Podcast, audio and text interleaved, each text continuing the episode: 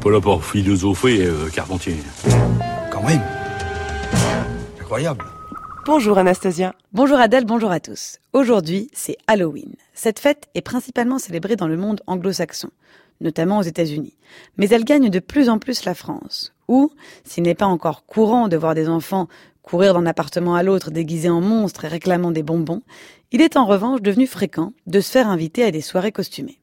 Il est vrai que chez nous, la tradition consistait plutôt le 1er novembre à fêter la Toussaint et le lendemain à aller fleurir la tombe des membres de sa famille. Raison pour laquelle l'Église catholique a longtemps été hostile à la diffusion en France de cette fête païenne, bien trop païenne. Et pourtant, cette fête si étrangère à nos traditions correspond, semble-t-il, à un besoin humain très profond, qui est celui de jouer à se faire peur.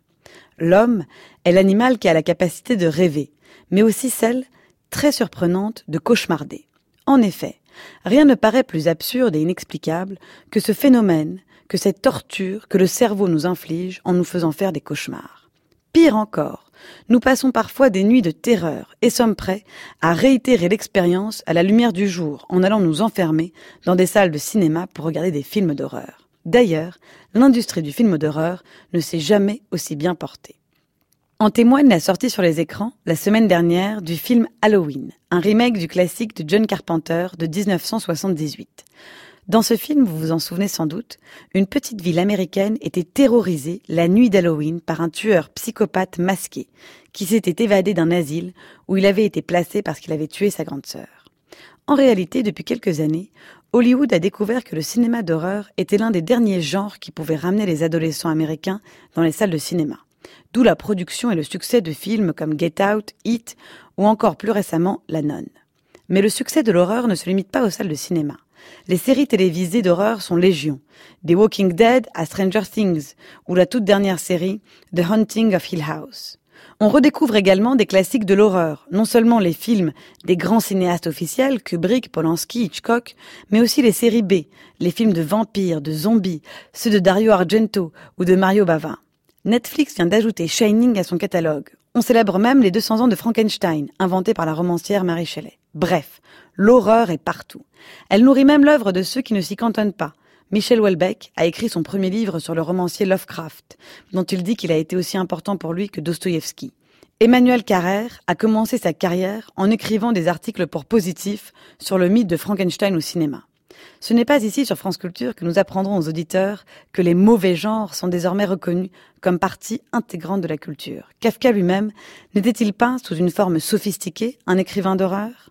Alors, à quoi tient cette présence de l'horreur dans nos vies, dans nos lectures, dans nos divertissements, dans nos rêves et dans nos fêtes? La réponse se trouve peut-être chez Aristote. Parlant dans sa poétique du genre noble s'il en est de la tragédie, le philosophe l'a définit par cette phrase qui a fait couler beaucoup d'encre la tragédie, au moyen de la terreur et de la pitié, opère la purgation, en grec la catharsis, de ces mêmes passions. Cette phrase a été abondamment commentée et interprétée, et il ne nous appartient pas ici d'en donner le sens définitif. Mais l'on comprend tout de même que la tragédie nous fait éprouver des sentiments de terreur et de pitié, et qu'en les éprouvant dans le cadre d'une représentation théâtrale, nous sommes moins amenés à les éprouver dans le reste de notre vie, nous sommes en quelque sorte apaisés. Les cauchemars ou les films d'horreur semblent ainsi relever de cette catharsis. Ils sont comme un grand égout pour notre esprit qui se purge à travers eux de la violence de ses passions. Cette purgation serait un besoin humain qui expliquerait notre passion pour le fait de jouer à se faire peur. Cela étant dit, il nous faut tout de même remarquer que l'horreur semble un genre bien plus anglo-saxon que français. Les grands succès récents du cinéma d'horreur attirent beaucoup moins de spectateurs chez nous qu'outre-Atlantique. Même nourris à l'œuvre de Lovecraft ou de Philippe Cadic, les écrivains français écrivent des ouvrages réalistes où le surnaturel n'intervient pas et où l'horreur, si elle existe, est bien plus quotidienne, psychologique. Et la fête d'Halloween, malgré tout, n'a pas conquis la France.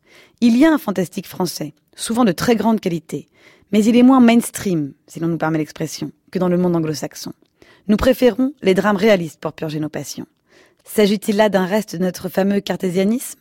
À vous de juger. Merci beaucoup Anastasia, votre chronique est à réécouter en ligne sur le site du journal de la philo.